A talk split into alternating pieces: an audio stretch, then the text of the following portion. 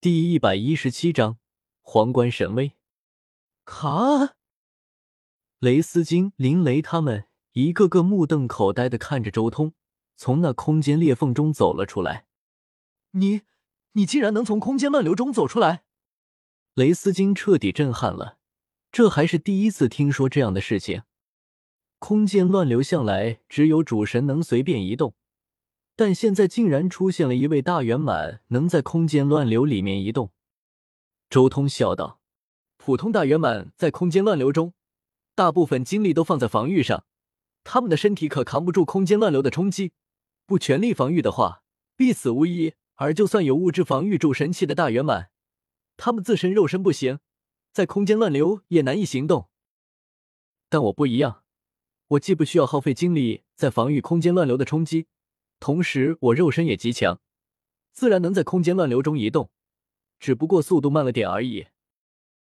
周通在空间乱流中依靠的主要是火系神分身的力量，火系神分身乃是真正的大圆满，大圆满的意志威能再加上灵魂变异的意志威能，使得他火系的全力输出是一般火系大圆满的六十倍。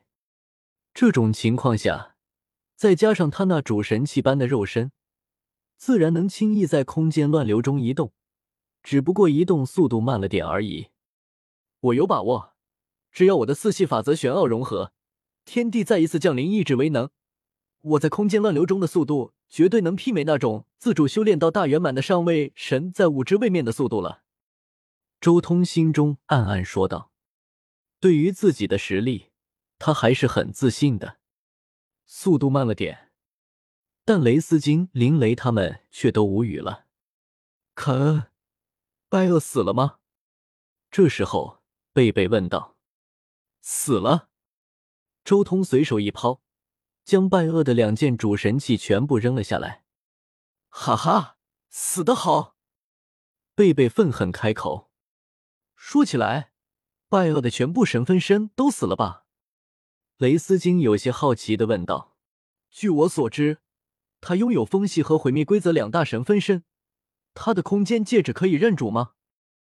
雷斯金可是知道，一般来说，这种几乎无敌的绝世强者都不太可能将神分身放在其他地方。万一要是被别人干掉了呢？周彤点了点头，可以认主。哇，一个大圆满啊！到底有多少财富？贝贝这小财迷惊了。拜厄的财富确实多，风系主神之力和毁灭主神之力差不多有上千滴吧。周通道，他就这两个分身，主神之力也都是这两种。风系和毁灭主神之力都有上千，贝贝再一次惊了。一旁的雷斯金倒是很镇定，大圆满上位神都有这身价。一般来说，主神请大圆满出手一次，都至少要上千的主神之力的。而大圆满又没有几个对手，平时也不怎么用得到主神之力，这么积攒下来，主神之力自然就多了。不过周通却有些无语了，我又没有风系神分身，这些风系主神之力给我用处也不大。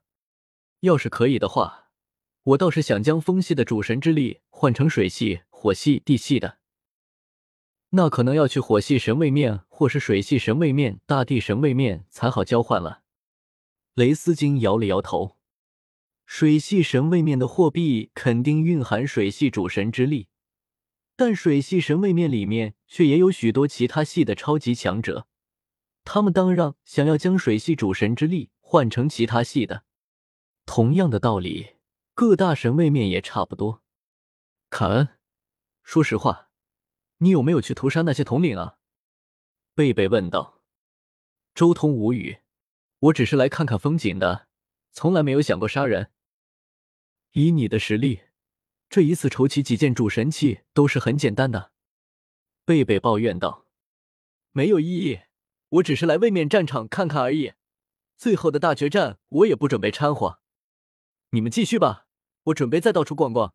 你们加油吧。”周通最后说了一声，随即摆了摆手，直接离开这里。他来位面战场可不是为了什么统领徽章，也不是为了主神器，他需要的是雾铁皇冠。如今皇冠到手，自然不需要再去乱逛了。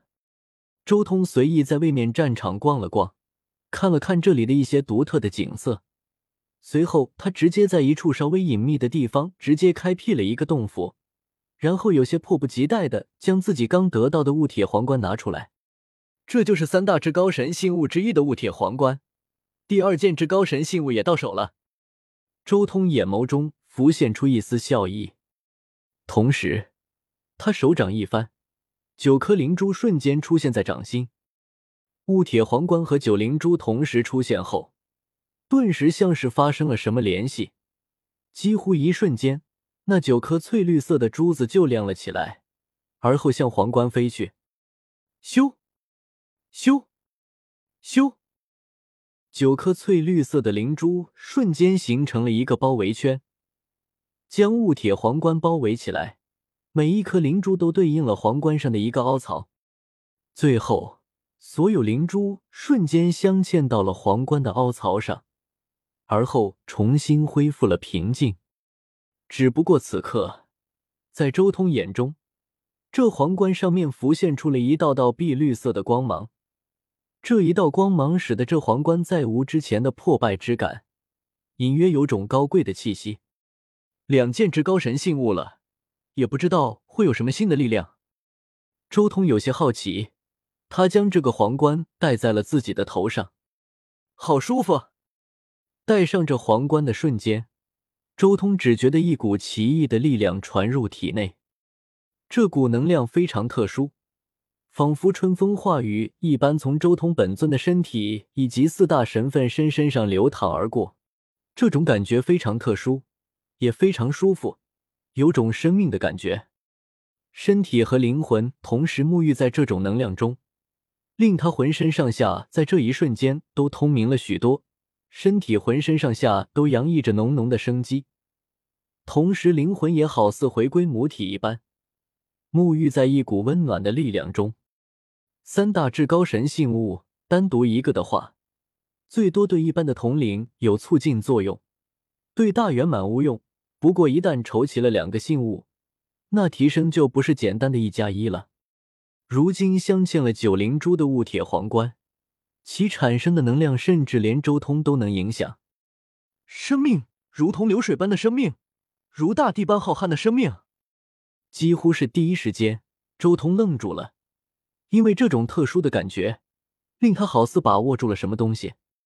他整个人双眼无神的看着前方，但脑海中却浮现出了大地法则和水元素法则的各种玄奥。整整三日之后，他的眼睛瞬间亮了，同时也深邃了许多。哈哈哈！原来如此，原来这就是完整的大地法则和水元素法则。周通不禁大笑了起来。轰隆！而就在这时候，可怕的天地法则降临了。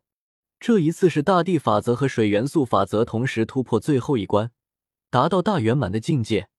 两次天地法则浓缩在一次，一同降临下来。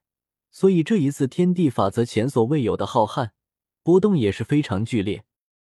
而随着天地法则降临，周通的大地神分身和水系神分身都同时产生了蜕变，又一份意志威能降临在了魂魄之中。